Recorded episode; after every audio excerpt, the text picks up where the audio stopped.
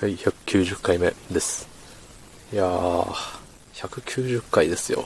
もう。ねもうって言っても、だいぶ時間は経った気がしますね。うん。あのー、どれぐらいかって言ったら、あの、100回だって言った時から90日ぐらい経ったような気がしますね。うん。まあ、そのままなんですけど、まあ、3ヶ月か。ね。4分の1年ですよ、3ヶ月って。うん。ね90日ね。まあ、90日っていうことをあの、いろんな切り口で言ってるだけなんで、うん。意味はないんですけどね。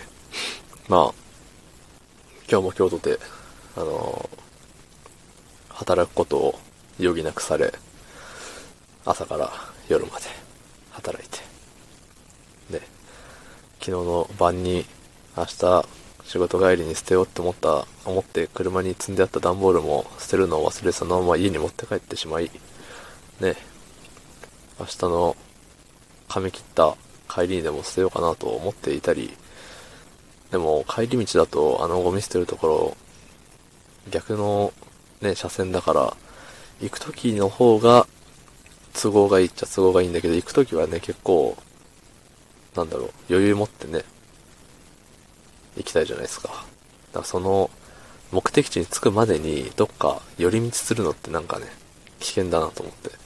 まあ、たかだかね、1分とか2分とかの話なんですけど、ね、その先で何か事故で渋滞があるかもしれないとか、あの1分2分が段ボール捨ててる場合じゃなかったってって、ね、後悔をするかもしれないって思って、なかなかね、行く時には出せないなっ思っちゃったりもして。うん。まあ段ボールなんていつ捨てようがね、いいんすよ。腐んないから。っていうことでね、まあ、あの、お分かりの方はお分かりの通り、こういうすごいね、いろんな話をふわふわしてるときはね、何を話そうか定まってないんですよ。ええ。なんかな。あれですよね。さっきまで話そうって思ってたのが思い出せないんですよ。うん。なんかあったんですよね。見ます。あれです。あの、メモ帳に書いてある一言。あの、ビジネスいいねっていう一言があるんで、まそれについて、あと2分残された時間がありますので、ね、軽く語らせていただけたらなと思います。はい。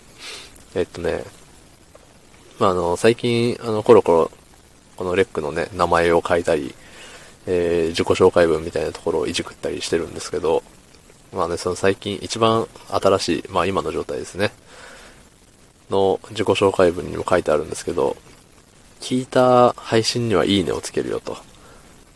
私。うん。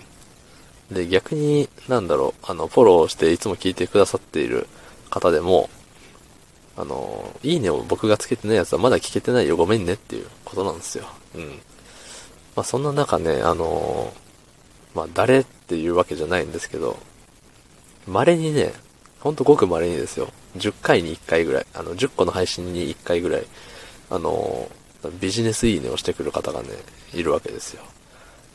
別に嫌じゃないし、あの、いいんですけど、それをね、ただビジネスいいねって呼んでるだけで、うん。